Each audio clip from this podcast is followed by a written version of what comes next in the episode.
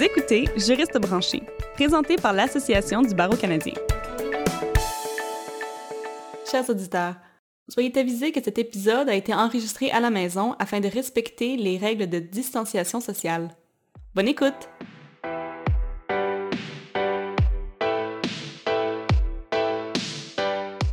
Bonjour et bienvenue à Juriste branché. Je suis votre animatrice, Catherine Provost. Introduit en mai 2018, le projet de loi C-78 concernant la loi sur le divorce a reçu sa sanction royale un an plus tard, en juin 2019. Les quatre objectifs du projet de loi sont simples, mais changeront largement comment le droit du divorce est maintenant pratiqué au Canada. Ceux-ci sont la promotion de l'intérêt de l'enfant, lutter contre la violence familiale, réduire la pauvreté et rendre le droit de la famille au Canada plus accessible et efficace. Il est important de noter que plusieurs des amendements approuvés n'entreront en vigueur qu'en juillet 2020, c'est-à-dire dans quelques semaines. Il est donc essentiel pour les juristes pratiquant le droit de la famille d'être bien au courant des changements qui sont à venir et qui affecteront directement leurs clients. Pour jeter lumière sur les changements dans la loi, nous avons le plaisir de discuter aujourd'hui avec Maître Jennifer Daudelin du cabinet Daudelin Law. Maître Daudelin pratique depuis 2007. Deux ans plus tard, elle s'est alliée à l'aide juridique de l'Ontario afin d'y pratiquer le droit de la famille et, en 2013, a fondé son propre cabinet.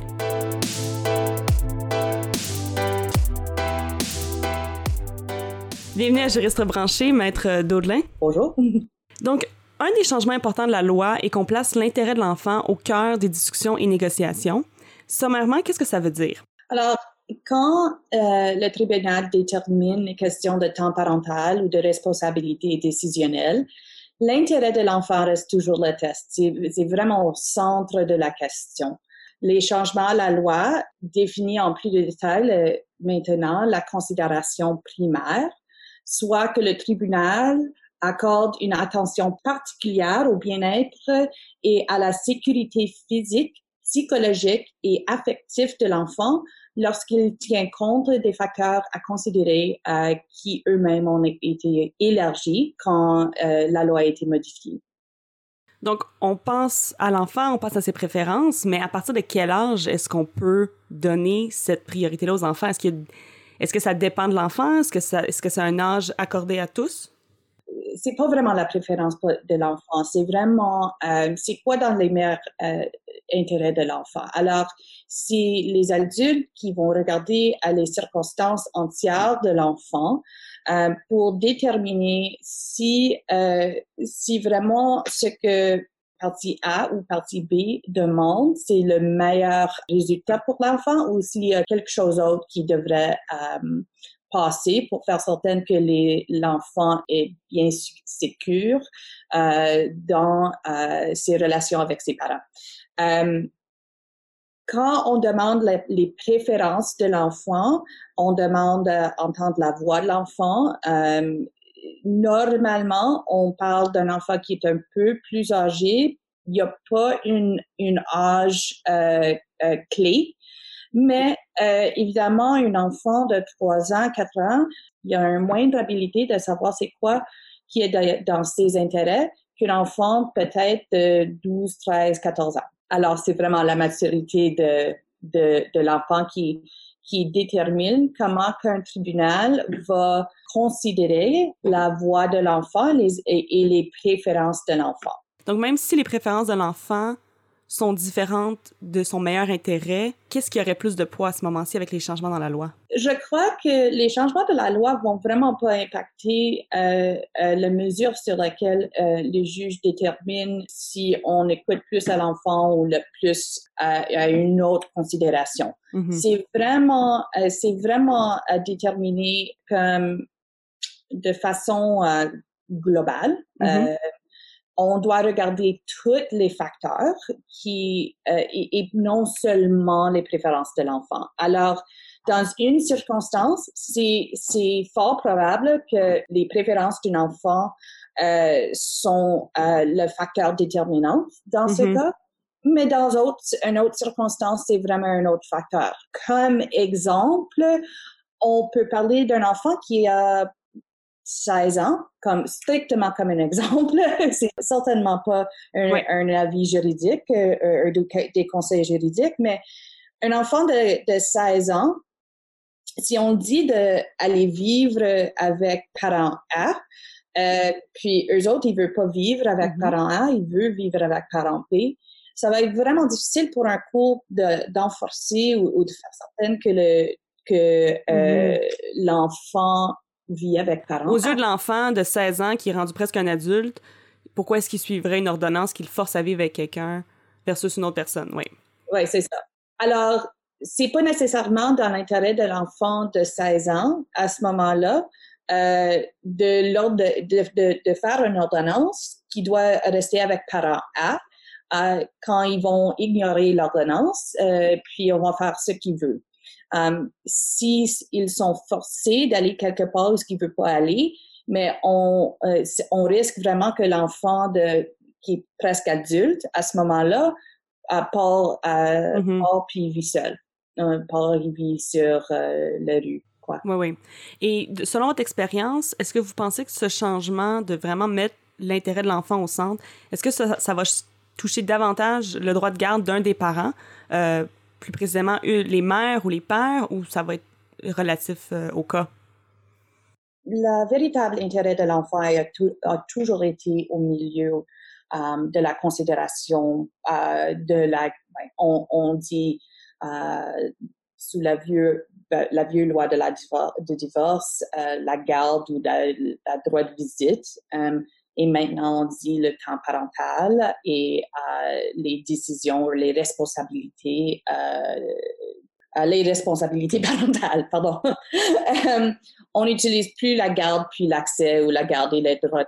C'est là où le changement est. Mais les seuls change, le seul changement vraiment à, l'intérêt véritable d'un enfant ou l'intérêt de l'enfant, c'est qu'on on, on élargit la définition, des, pas la définition, mais les considérations Mhm. euh, euh, qu'un juge doit tenir en, euh, Prendre en compte? ouais, tenir en compte euh, quand il considère euh, euh, la décision d'où euh, l'enfant va vivre de façon primaire ou, ou secondaire, euh, qui, qui va faire les décisions euh, à son égard. Donc, un des deux parents sera, avec les changements de la loi, ça va pas changer nécessairement euh, les accès ou les gardes partagées d'un des parents plus qu'un autre. Ça devrait pas. On continue à avoir un principe de contact maximum, et, étant donné que sous la nouvelle loi, c'est plus euh, c'est plus euh, cette terminologie. Mhm. Mais l'idée, c'est qu'un enfant bénéficie d'une relation parentale avec les deux parents, les deux épouses. Et on doit, en, en considérant les meilleurs euh, l'intérêt de l'enfant, pardon, on doit nous assurer que l'enfant ait euh, une relation avec les deux parents. Mhm. Et on- la loi ne parle pas de maman euh, au, au Mhm. lieu de papa. C'est vraiment les parents qui sont sur un, un euh, Ils sont égaux. euh, sur égaux. Merci. Vous avez parlé de changements dans la terminologie. Euh, c'est une partie quand même assez importante des changements dans la loi. En quoi c'est important ces mises à jour-là sur la terminologie dans la loi du divorce? Euh, la raison pour le changement vraiment, c'est que on veut réduire les conflits entre les parents. Euh, maintenant, on, avec la terminologie de garde et accès, il y a beaucoup de confusion à ce que ce que la garde veut dire, euh, la définition d'accès, la définition de la garde, qui peut faire quoi, qui ont la garde de l'enfant.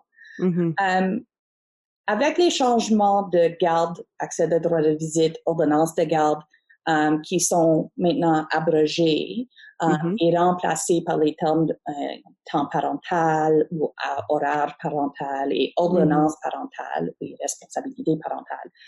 Le gouvernement avait expliqué qu'un calendrier vraiment pour la, euh, pour la parent- parentalité peut être bénéfique en ce qui ce qu'il définit spécifiquement les périodes euh, pendant lesquelles chaque conjoint est principalement euh, responsable de, de l'enfant. En faisant savoir à l'enfant quand il sera avec chaque parent, un Mhm. horaire peut également euh, favoriser la stabilité et la prévisibilité Mhm. pour l'enfant. Ce qui, encore une fois, souligne l'importance de l'intérêt de l'enfant.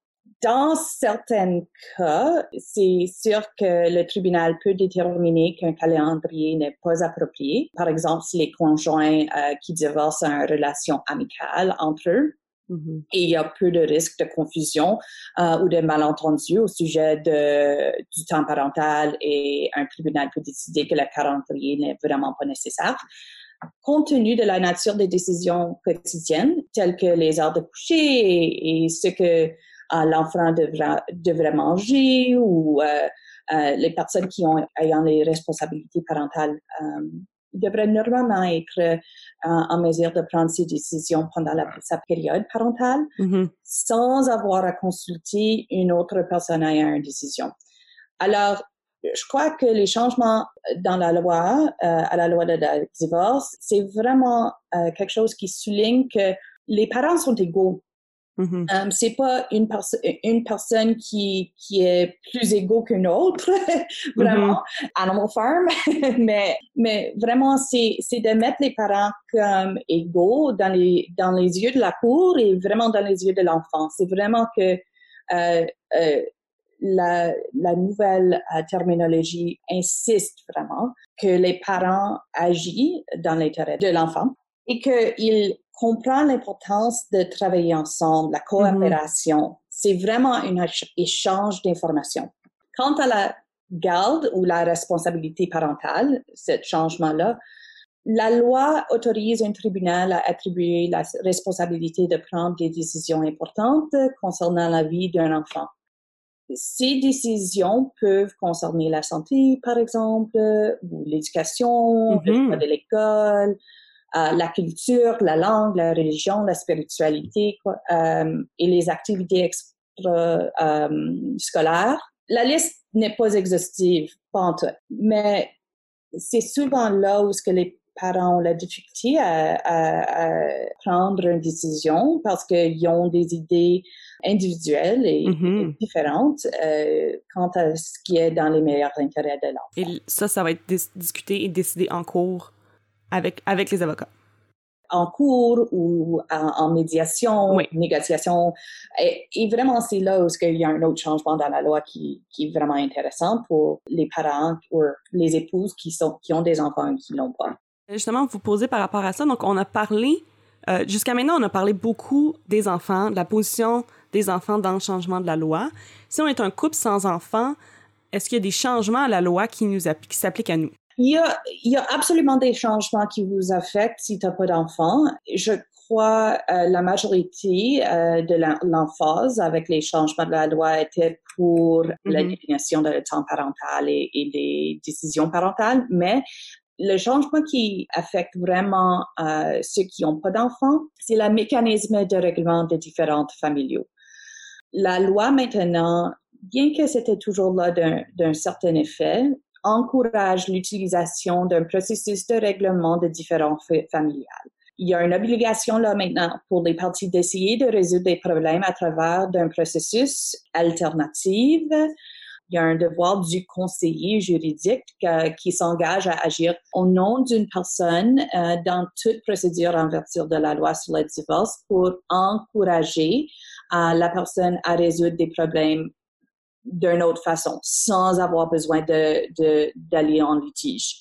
Euh, à moins que les circonstances de l'affaire ne soient d'une nature telle que serait clairement pas approprié de continuer en médiation, en médiation et arbitrage ou, ou, ou une autre façon. Et on doit rappeler également qu'une ordonnance peut, sous réserve de la loi provinciale, ordonner aux parties d'assister à un processus de règlement des différents familiaux. Ça, c'est un, un, ajout, un, ajout qui vraiment est important parce que en, Ontario, euh, on ne sait pas vraiment c'est quoi qui va, qui va être fait avec euh, la, euh, la législation provinciale, mais la loi, la nouvelle loi de divorce euh, fédérale permet à un juge euh, d'ordonner un autre euh, règlement de différents familiaux à part de la cour. Mm-hmm. Est-ce qu'en fait, l'objectif, c'est d'alléger le système un peu, sortir les gens des cours, les forcer ou les encourager à aller en médiation pour justement alléger le système judiciaire? Euh, je pense que vraiment, c'est, c'est élargir la loi un petit peu pour permettre un, un, un accès à justice plus, plus euh, élargi. Mm-hmm. Parce que maintenant, en Ontario, je peux pas parler aux autres provinces, mais c'est difficile d'aller en cours. Euh, c'est, c'est compliqué pour la majorité des personnes. Euh, c'est cher embaucher un avocat. Euh, c'est, c'est, euh, c'est difficile, c'est confusant. Il y a plein de formulaires qui doivent être remplis, puis euh, les formulaires sont, sont euh, similaires dans deux différentes causes. Donc, en fait, ces changements dans la loi vont augmenter l'accessibilité au système, à la loi du divorce, sans nécessairement passer par les cours et les avocats qui sont coûteux. Mm-hmm. Euh, donc, une population qui est un peu plus appauvrie va pouvoir quand même s'offrir ces services-là à, à C'est ça. Une façon euh, que la loi ait changé pour euh, assister aux gens d'accéder à la justice, c'est qu'on parle maintenant des conseillers juridiques. Il y a une définition dans mm-hmm. la loi maintenant d'un conseiller juridique euh, qui limite pas une représentante à être une avocat. C'est vraiment, on sait pas, c'est vraiment aux provinces, euh, de, province de déterminer c'est quoi euh, un conseiller juridique pour leur euh, province, mais euh, je crois on a des coachs à ce moment-ci. On a évidemment on a des, des avocats qui, qui pratiquent de façon limitée pour, pour, pour donner des conseils des conseils juridiques limités à des personnes qui procèdent sans avocat en cours. Alors, en bref, je crois que la loi essaie euh, d'élargir euh, l'accès à la justice. Et euh, juste avant de terminer, donc vous avez touché beaucoup au fait la tension entre les provinces et le fédéral. Donc, on a peut-être quelques minutes pour en discuter. Le projet de loi C-78 est fédéral et le droit de la famille est également légiféré par les gouvernements provinciaux. Donc, en quoi le projet de loi et les changements qui viennent avec touchent-ils la législation provinciale quant au droit de la famille? Oh, où commencer? Euh, euh, en Ontario, c'est vraiment intégré. Maintenant, euh, le droit de divorce, c'est vraiment en ligne avec euh, le droit provincial, euh, la législation provinciale en droit de la famille et en, droit de l'enfance. Avec les changements de la loi, ça crée des incohérences entre le droit fédéral et le droit provincial. Ça va créer des lacunes euh, dans la loi provinciale pour les questions qui existent dans la loi fédérale. Les implications les plus pratiques concernant les différentes lois applicables aux décisions parentales pour les enfants de conjointes mariées, généralement la loi fédérale sur le divorce et celle qui applique euh, aux enfants de partenaires non mariés, la loi provinciale sur la réforme du droit des enfants. Et la manque de clarté pour le public, la profession juridique et euh, les tierces qui pourraient être impliqués, par exemple les enseignantes et les médecins. Alors, euh, le 1er juillet, on va avoir beaucoup d'incohérences qu'on doit gérer. Avant le début de la pandémie, le procureur général euh, de l'Ontario s'était engagé à modifier la législation provinciale en matière euh, de droit de la famille pour corriger ces incohérences. On, s'attendait que ces changements seraient, seraient ces modifications seraient rentrées en, entrées en vigueur euh, le 1er juillet aussi. Alors que le COVID-19 est devenu la priorité, euh, la dynamique de nombre, de nombre, euh, l'élan de, de nombreux projets de loi provinciaux a été ralenti ou suspendu. C'est la même affaire au niveau fédéral. Pour, les, pour des raisons qui sont, you know, qui sont euh, claires. Oui. Donc, d'ici le 1er juillet, les changements dans les lois provinciales n'auront pas nécessairement été faits. C'est ça, c'est vraiment. Donc, si on est en cours, qu'est-ce qui va prendre le dessus? La loi fédérale, la loi provinciale? Est-ce que c'est encore un peu bah, dans Ça dépend. Vraiment, c'est la réponse clé de tout, de tout avocat. Ça dépend. ça dépend. C'est tout du gris. C'est on n'a vraiment pas une réponse. Ça dépend de, des circonstances de cas, cas par cas. Um, nous attendons toujours des nouvelles du procureur général d'Army quant à la reprise des travaux sur la modification euh, à la loi provinciale sur le, euh, sur le droit de la famille. Mais en attendant, il est encore plus important, euh, quant à moi, euh, d'être clair sur la législation qui s'applique à une famille particulière euh, et euh, d'inscrire cela dans les accords de séparation, les plans parentaux et les ordonnances judiciaires. Un bon nombre des modifications apportées à la loi sur le divorce sont entendues depuis longtemps et reflètent euh, d'importants changements sociétaux il serait intéressant vraiment de voir euh, comment les changements affectent réellement le public et le barreau et comment euh, certains des changements sont interprétés par les juges, les médiateurs et les arbitres. En particulier, où ce que la loi provinciale et la loi euh, fédérale s'accordent plus. Euh, pour les avocats, c'est une période particulièrement, excitante euh, car ce n'est, euh, ce n'est pas très souvent que la législation majeure subit des modifications aussi importantes. Ça fait 30 ans qu'il n'y a pas de changement à la loi sur la sur divorce Fait que c'est, majeur. c'est vraiment majeur. L'expertise des avocats en cette situation et leur connaissance pour guider euh, leurs clients à travers ces changements seront inestimables. Um, il y aura euh, également des opportunités uniques de plaidoyer euh, lorsqu'ils examineraient comment les nouveaux amendements s'appliquent aux circonstances particulières d'une famille particulière.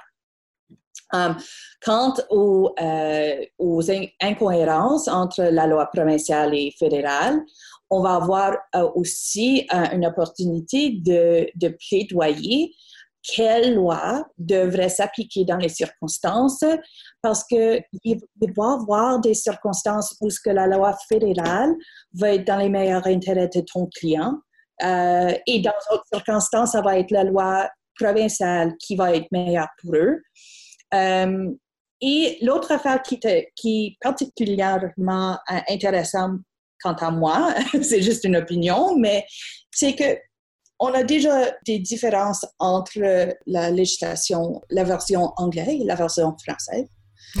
Alors, on peut toujours, euh, on peut toujours plaidoyer qu'on devrait s'appuyer ou se fier sur la version française au lieu de la version anglaise.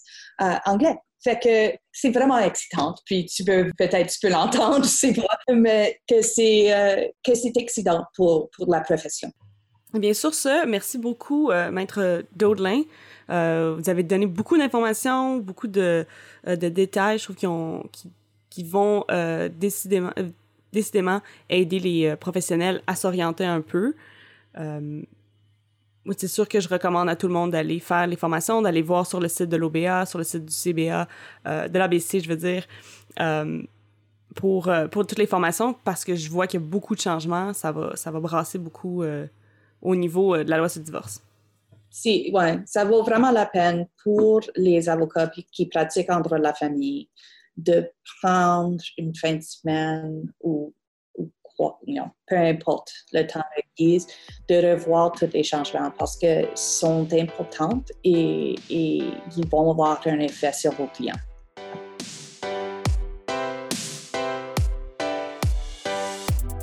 Merci, Maître Daudelin, de votre participation à Juriste branché. Avez certainement bien expliqué les changements à venir dans la loi sur le divorce au Canada.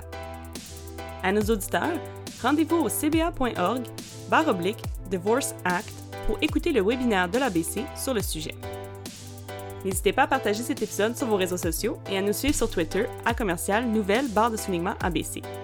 Pour nos épisodes précédents et futurs, abonnez-vous à Juriste branché sur Apple Podcasts, Stitcher et Spotify et n'hésitez pas à nous laisser des commentaires et des évaluations sur ces plateformes. Vous y trouverez également notre balado en anglais, The Every Lawyer. À la prochaine!